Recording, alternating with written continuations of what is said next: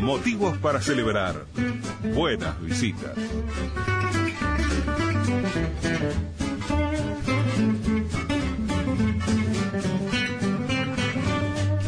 Tenemos buenos motivos para celebrar y buenas visitas. ¿Por qué motivos para celebrar? Porque hoy leíamos temprano que el MAPI, el Museo de Arte Precolombino e Indígena, se va a transformar en el primer museo uruguayo en exportar bienes culturales. Esto es una noticia muy importante, pero también es importante la agenda que ellos plantean cada vez que hay vacaciones, cada vez que llegamos al verano y que tiene que ver con apuntar y apostar a los más chicos. Y eso también me parece interesante para hablar y recibir a Facundo de Almeida, el director del MAPI. ¿Cómo estás, Facundo? Bienvenido. Muchas gracias, gracias por la invitación. Me encanta porque siempre con una cantidad de información en pleno enero, cuando las agendas están magras, bueno, ustedes están aportando esto que además tiene mucho que ver con la cultura, con el desarrollo de los más chicos. O sea, empecemos por, para ser ordenados por esta noticia que tiene que ver con exportar bienes culturales. ¿De qué se trata? Bueno, eso en realidad es parte de un proceso que nosotros ya habíamos planteado en nuestro, en nuestro plan director en 2013 eh, que tiene que ver con la, con la internacionalización del MAPI, ¿no? De alguna manera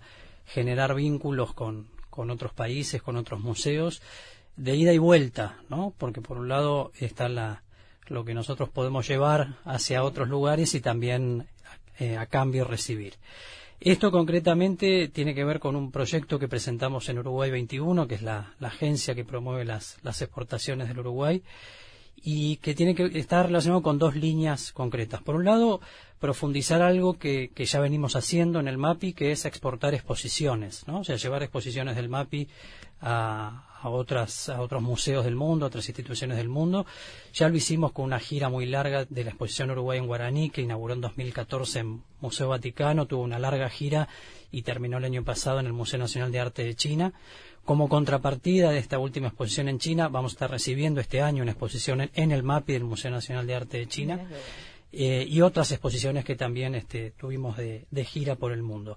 Hay un circuito, yo lo, digo, lo voy a decir una palabra que por ahí mm. este, a algunos les suena un poco fuerte, pero es la, es la realidad. Hay un mercado de exposiciones en el mundo. Bueno, está bien, sí, sí. Eh, este, de hecho, hay, hay una feria que es una de las propuestas que nosotros le, le planteamos Uruguay 21 para poder participar, que es una feria que se hace en paralelo a la, a la convención de la Asociación Americana de Museos, americano dicho por ellos, o sea, es la convención de los museos de Estados Unidos, pero que invitan, eh, se reúnen unas 5.000 personas en esa, en esa convención, de las cuales unas 1.000 personas son de otros países de, del mundo. Y en paralelo se hace una feria donde se ofrecen distintos productos que tienen que ver con los museos, que van desde, no sé, equipamiento, como pueden ser vitrinas, luminarias, sistemas de seguridad, sistemas de realidad aumentada. O sea, es una, una feria eh, profesional, ¿no? Es para, para, para gente que, que trabaja en claro. museos. Y allí también se ofrece se ofrecen exposiciones, ¿no? van los museos y ofrecen sus exposiciones para que otros museos las, las programen y por eso se paga, ¿no? Hay, hay un circuito por el cual los museos compran de alguna manera exposiciones para, para presentar dentro de su programación. Yo estuve hace dos o tres años invitado a esa, a esa convención, visité la feria y allí conocí a la gente de Bastari, que Bastari es la, la, la, no sé si es la única, pero por lo menos es la más importante plataforma profesional de intercambio de exposiciones, una plataforma virtual eh, donde acceden los museos. ¿no? no es una plataforma pública, sino que Bien. es una plataforma donde, donde acceden instituciones. Los, eh, las instituciones. Y ellos nos propusieron participar. Lo que pasa, bueno, participar implicaba todo un proceso para preparar los materiales para poder estar allí, un costo, bueno. Entonces, eso nosotros lo, lo presentamos en un llamado que hubo de ProExport en, en Uruguay 21, que Ajá. justamente lo que busca es promover exportaciones no tradicionales. ¿No? Eh, cuando, entonces, bueno, nos presentamos ese proceso, ganamos ese, ese concurso eh, y en, el, en fines de diciembre firmamos el contrato. Entonces, Uruguay 21 aporta unos recursos para que nosotros podamos participar de esta feria, podamos eh, integrarnos a Bastari, cosa que ya hemos hecho, y preparar los materiales para, para poder ofrecer las exposiciones del MAPI de un modo eh, más, no diría más profesional, porque lo hemos venido haciendo profesionalmente, sí, claro. pero más sostenido, más institucionalizado y con un apoyo que nos permita acceder a, a otras este, instituciones del mundo. Entonces, ese es un, un camino que estamos eh, recorriendo. Fuimos a la, cuando fuimos a la, a la firma de del contrato, bueno, había sé, como una veintena o más de empresas y instituciones que, que estaban recibiendo apoyo Uruguay 21. Los más raros éramos nosotros. Eh, había algún otro raro también, que es un medio de comunicación, este, colega de ustedes, que, que con una idea interesantísima, que es posicionarse exportando contenidos también. Eh, este, un, medio gráfico muy interesante. Entonces no éramos los únicos raros, habíamos dos raros ahí, pero este, pero bueno, llamó, llamó un poco la atención, pero en el buen sentido, ¿no? Porque aparte lo que tiene la, la, exportar cultura es que es medio y fin eh, es fin en sí mismo, pero también es un medio, ¿no? Digo, pues para nosotros es un, un fin porque llevamos las exposiciones, por eso ingresan recursos al museo, ingresan divisas al país, pero también atrás de la cultura se puede promover eh, otros productos, la imagen país, la marca país, ¿no? Mostrar un país que es capaz de, de, generar esas expresiones culturales. Digo, no solamente me refiero al museo, ¿no? Digo, pienso, por ejemplo, cuando viaja el Ballet del Sodre, ¿no? No solamente se está exportando ese producto cultural mm. que es el ballet, sino que quienes lo reciben, si ven que, que un país como Uruguay puede generar un, producto de esa altísima calidad, bueno, atrás de eso que hay, hay seriedad, trabajo en equipo, continuidad de políticas, compromiso. ¿ah? Entonces, por eso también digo, es un fin, pero también es un medio porque porque contribuye a, posicionar a Uruguay en el mundo. Sí, es interesantísimo lo que estás contando. Perdóname, porque la, noticia la descubrí en el, en el portal Uruguay Natural eh, y también me llamó la atención esto de cómo exportar cultura y el museo, todo porque, esto que porque aparte nosotros somos socios de, la marca País. Sí, a eso iba. Este, pero digo, entonces me parece interesante en, esa doble vía, ¿no? De hecho, nosotros cuando hicimos Uruguay en Guaraní, nos asociamos con INAC. Con el INAC. Y a través de INAC, por ejemplo, con los importadores, cuando la exposición Hamburgo, eh, la principal cadena de, digamos, de restaurante de Hamburgo que, comercializa carne uruguaya, tenía menú con carne uruguaya, entonces el INAC compró entradas al museo y a los que consumían los platos con carne uruguaya en, el, en estos restaurantes les regalaba la entrada para que pudieran ir a la exposición donde, entre otras cosas, se contaba la historia de la ganadería en el Uruguay. ¿no? Entonces, de alguna manera, no es solamente por eso de un fin en sí mismo, sino también un, medio.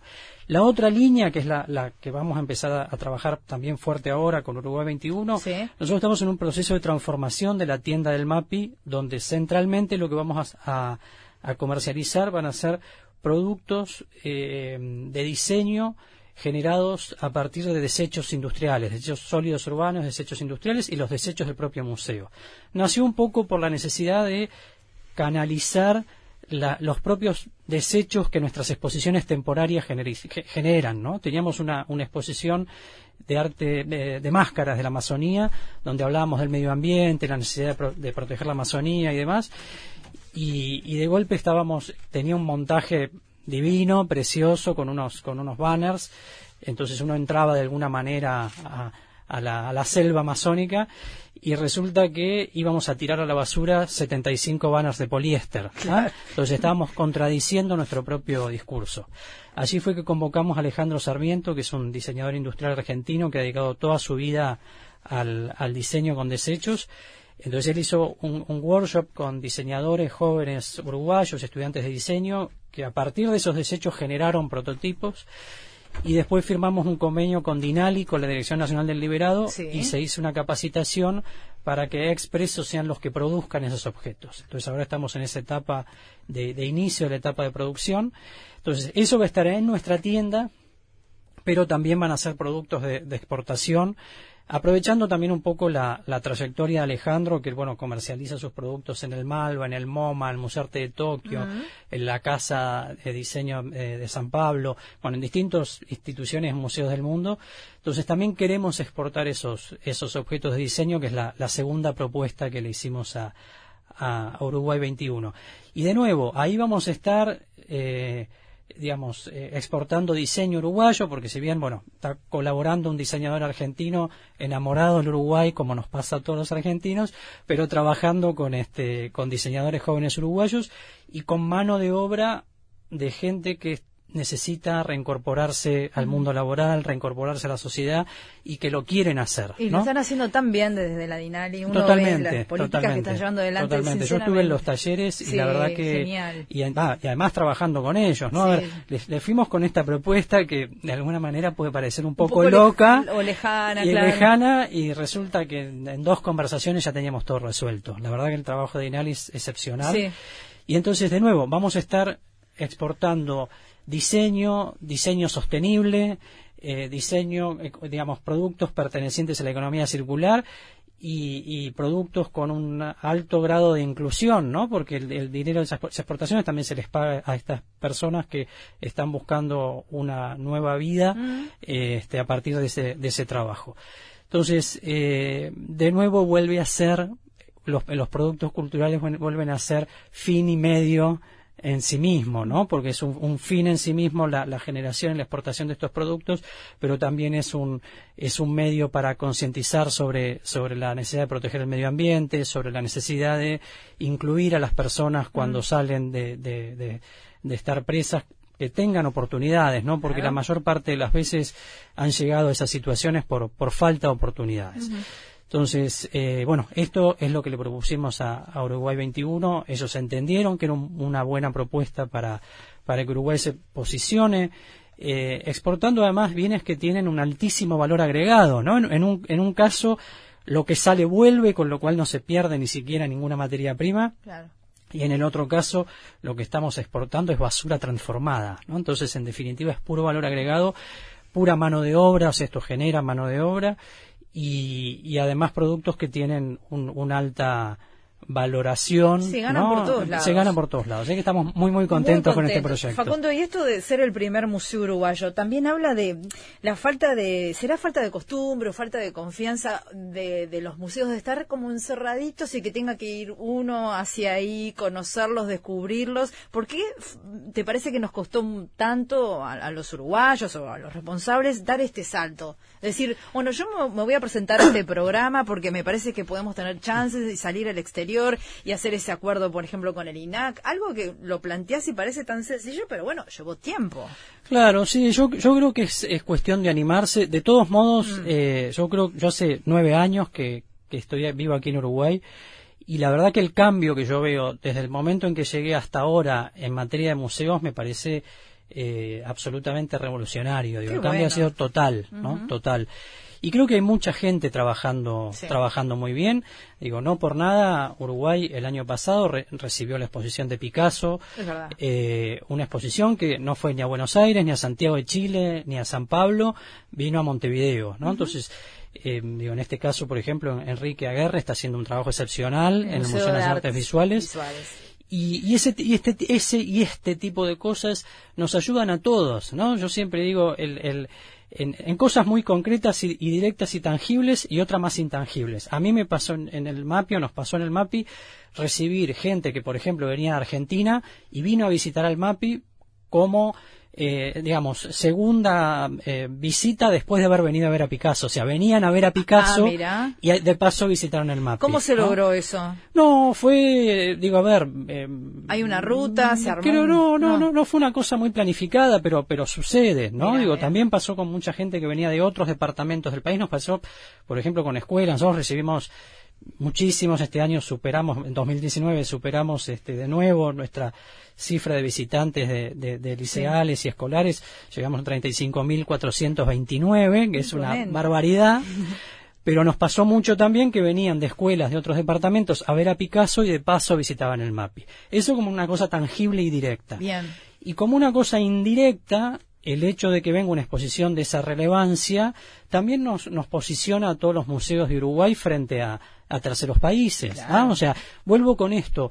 Lo cultural es, es, un fin en sí mismo, pero también es un medio, ¿no? Porque tener la capacidad de poder recibir una exposición de la envergadura de Picasso, por supuesto que posiciona al Museo Nacional de Artes Visuales como un museo potente y, digamos y, y, principal digamos en el escenario internacional sino que también de alguna manera nos deja muy bien al sector de los museos en el Uruguay. Entonces yo creo que este tipo de cosas eh, em, nos ayuda a todos. Digo eh, creo que ahora se abre una puerta en, en Uruguay 21 para que otros museos eh, puedan también proponer sus proyectos para, para exportarlos al mundo. Lo mismo Bastari no digo Bastari ya sabe que existe Uruguay. ¿ah? lo digo así clarito no entonces, también me parece que es otra puerta para, para todos. Creo que esta, digamos, nos, nos eh, eh, estas puertas son puertas que se abren no para el MAPI o para artes visuales, digo, por los que estoy nombrando en este momento, o Figari, o, ¿no? o el Gurbich, que también hacen muchas cosas en el exterior, o Torres García, sino que son puertas que se abren para el Uruguay. Facundo, hacemos una pausa y después vamos a hablar de la cantidad de talleres que están haciendo, sobre todo aquellos que están destinados a los más chicos, ¿te parece? 10 de la mañana, 38 minutos, seguimos conversando con Facundo de Almeida, el director del Museo de Arte Precolombino e Indígena, el querido MAPI, que está ubicado allí en 25 de mayo y Colón. Recién hablábamos de esa noticia de que se está transformando en el primer museo uruguayo en exportar bienes culturales, pero también quiero hablar de lo que está haciendo ahora este museo con las vacaciones que hay también actividades para grandes, actividades para chicos, pero me encantan las que son para, para los menores. ¿En qué están ahora? Hay un taller de arqueología, hay taller de cerámica indígena, hay un taller de arte rupestre. Sí, eh, todos los veranos tenemos, este, digamos, dos tipos de actividades, una adentro del museo y otra afuera. Bien. Las de adentro son, son estos talleres que estabas mencionando. Hay un taller adicional que, que, vamos a tener ahora especial que tiene que ver con la exposición que tenemos en este momento de arte indígena de Australia, que no se la pierdan porque es maravillosa. Yo digo, es de esas exposiciones que cuando uno viaja a otro lugar seguro no se la pierde. Ah, bueno. Bueno, entonces no se la pierdan, pues tiene una calidad artística excepcional.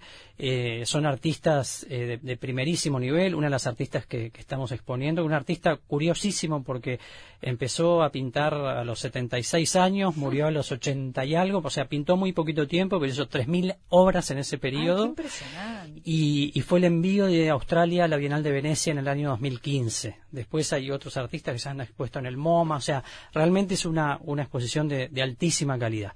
Entonces, el taller este que tiene que ver con la exposición de Australia es eh, un taller en el cual se les cuenta, no es solo para los niños, es para las familias, la idea es que vayan ah, los padres, madres también con los chiquilines se les va a explicar y a contar, eh, digamos, cómo es esto de la, de la pintura indígena australiana.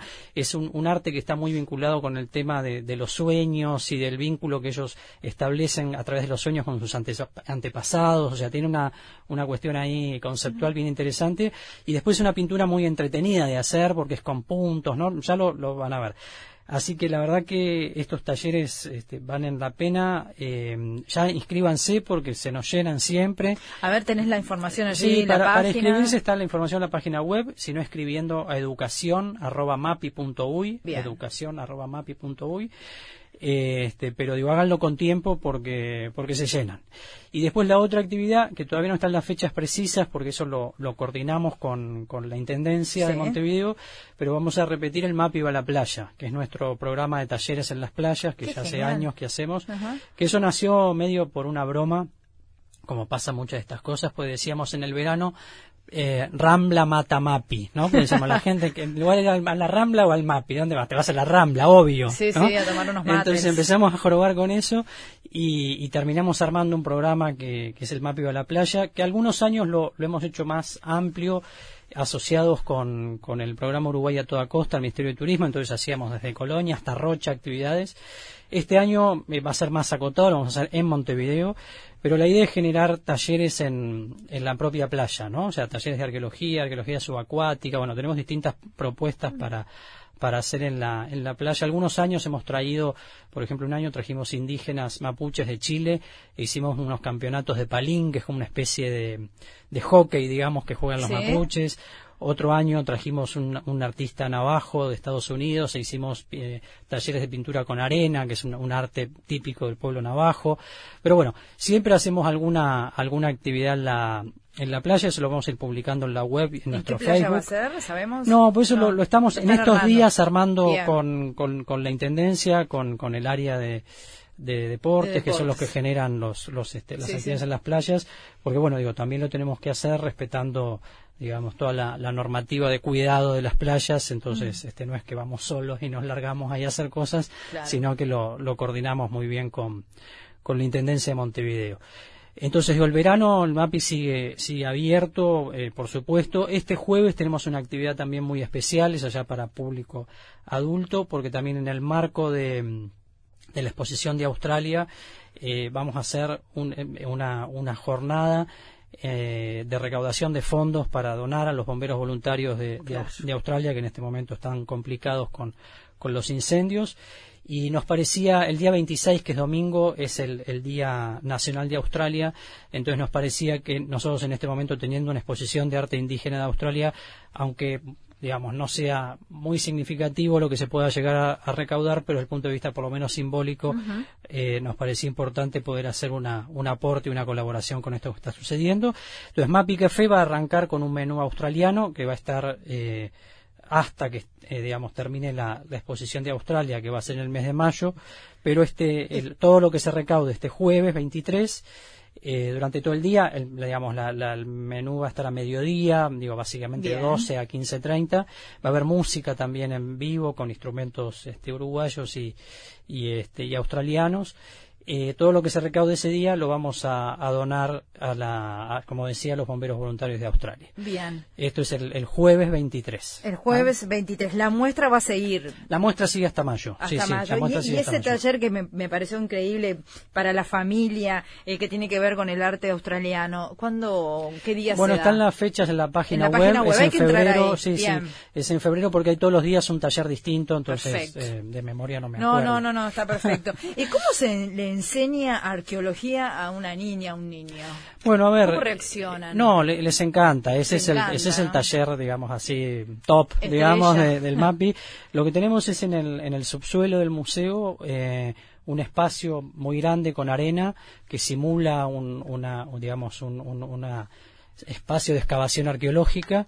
Entonces, como todas las actividades del MAPI, digo, por eso funcionan también, ¿no? Digo, son eh, teórico-prácticas, digo, hay una parte en la cual se les explica, eh, digamos, los, los fundamentos, en este caso de la arqueología, hacemos mucho hincapié en, en el respeto del patrimonio arqueológico, o sea, que esto lo hagan con nosotros adentro del museo, pero que sí en un campo o incluso en la playa a veces pasa, encuentran algún objeto que pueden suponer que puede ser un objeto arqueológico, no lo toquen y se comuniquen con un museo, se comuniquen con el MEC o se comuniquen con la Universidad de la República.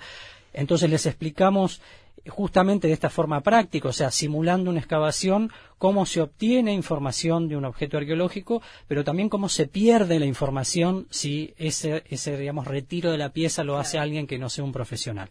Después que la pieza se retira de la excavación, se limpia, se mide, se fotografía, se hace una ficha técnica, o sea, en definitiva se hacen las dos, digamos, las distintas etapas del proceso arqueológico que tiene que ver con la excavación y después con la investigación propiamente dicho sobre, sobre la pieza.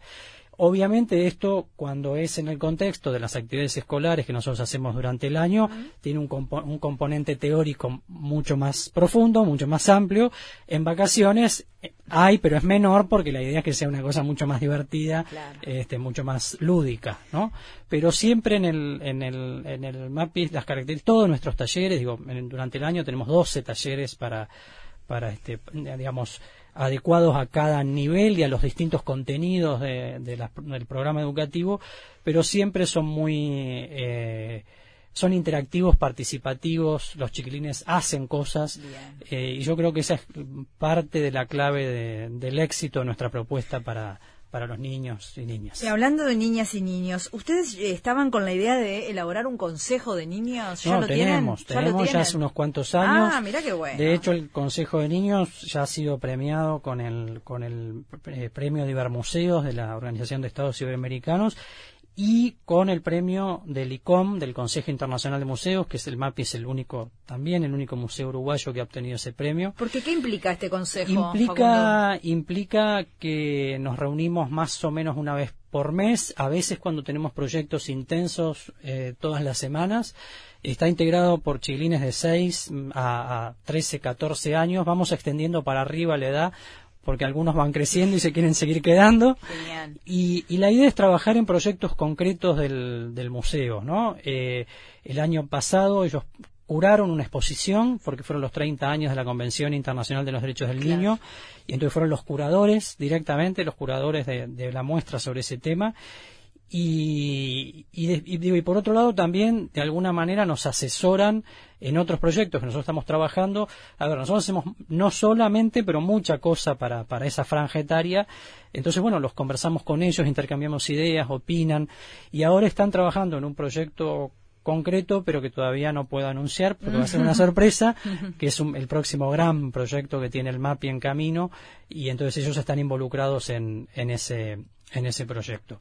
Pero digo, forman parte, este, digamos, de, de la cotidianidad del museo. Un poco esto surgió porque porque había muchos chiquilines que venían en forma recurrente al MAPI. O sea, eh, son todos eh, niñas, niños y adolescentes que llegaron interesados. Sí, sí, la así. convocatoria es abierta. digo, ahora, está, ahora normalmente siempre a principio de año hacemos una, una convocatoria abierta.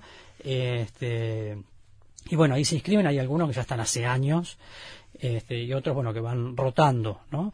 Pero, pero para nosotros es, es fantástico porque es realmente darles un, un protagonismo eh, real, ¿no? En el Sí, museo, claro. digo, no, no, no es, este, no es ahí vengan solamente a pasar un rato, sino a hacer cosas, a proponer, a cuestionar, nos critican como locos, ¿Qué nos critican como locos. ¿Qué es lo que más les molesta? No, a ver, de todo, de cuestiones, a ver, que uno un día viene y me dice, hay un, un auricular en la sala que no funciona. Ah, bueno, algo ¿Tá? práctico, Práctico, así, sí. y después también cuestiones por ahí de, de cosas que nosotros hacemos para niños y suponemos que, digamos que son a- adecuadas para ellos desde el punto de vista del interés, del divertimento y demás, y que ellos nos dicen nos aburren. Claro. ¿tá? Entonces, Bien. eh, si, si querés también de alguna manera funciona como una fuerte focus, de suerte focus group ¿tá? para, para Claro. trabajar los, los proyectos. Y por otro lado, darles un espacio de pertenencia a chiquilines que ya habían ellos, eh, digamos, decidido que el espacio del MAPI era un, un lugar de pertenencia para su vida. Pues nosotros hacemos cumpleaños, también cumpleaños infantiles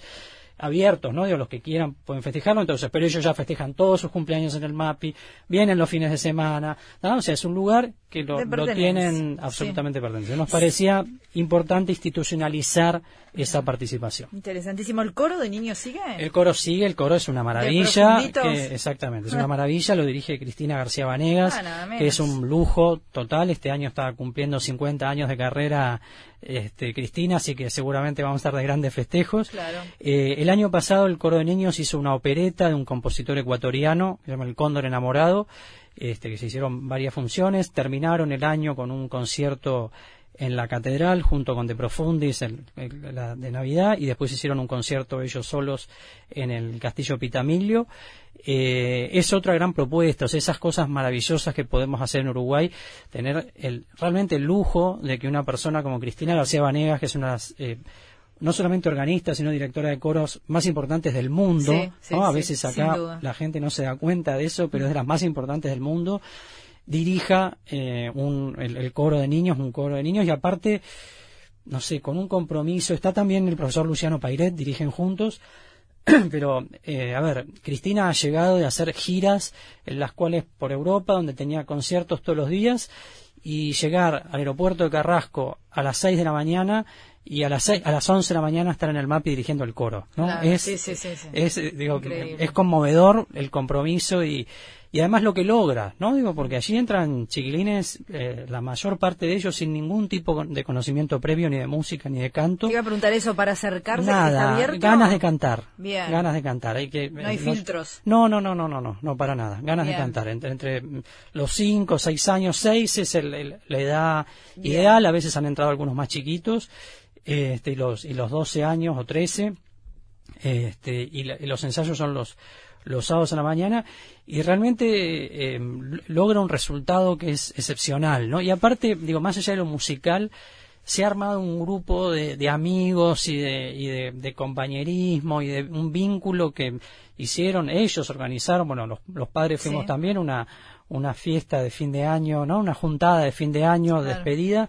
Y bueno, y se, se arma un grupo realmente Y además se interactúan fantástico, con los ¿no? otros. Me imagino que van a los interactúan con talleres. claro interactúan genial. con los otros y aparte en muchas oportunidades cantan con De Profundis con el coro digamos, de adultos que también dirige Cristina García Vanegas, lo cual, digo, también le genera un compromiso enorme, ¿no? este, y una, y una, eh, una participación y una búsqueda también de, de, la calidad en eso que están haciendo, ¿no? Se lo toman con una, con una seriedad enorme y el resultado está a la vista porque es, fantástico. Y capaz que muchos definen su futuro, ¿no? Profesional. Seguramente, digo, ha, habido, este, em, digo, otras otras experiencias de, de, profunditos, digamos, que Cristina generó en el pasado y mucho para muchos de ellos fue el paso a, a De Profundis, ¿no? Una de ellas, que es una cantante excepcional, gran profesional y queridísima persona, es Carmen Pi. Carmen. Pi fue una, una de profundita en algún momento y una de profundis y bueno, ahora Mira que ejemplo, estás poniendo la vara muy alta. ¿eh? Sí, sí, sí, Facundo, antes de irte, las exposiciones permanentes de piezas arqueológicas siguen. Sí, sí, nosotros tenemos una exposición permanente. En este momento tenemos otra gran exposición temporaria que es de máscaras del Gran Chaco.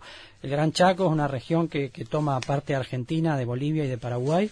Son máscaras de la colección de Claudio Rama. Claudio Rama tiene una colección enorme de unas 800 máscaras. Entonces esto nos permite tener un espacio permanente de máscaras. Lo que pasa que las exposiciones son, em, digamos, temporarias. Las vamos cambiando permanentemente. La próxima, que vamos a inaugurar en el, a principios de marzo, es de máscaras de Colombia, que ya estamos trabajando con la, con la Embajada de Colombia en ese tema también.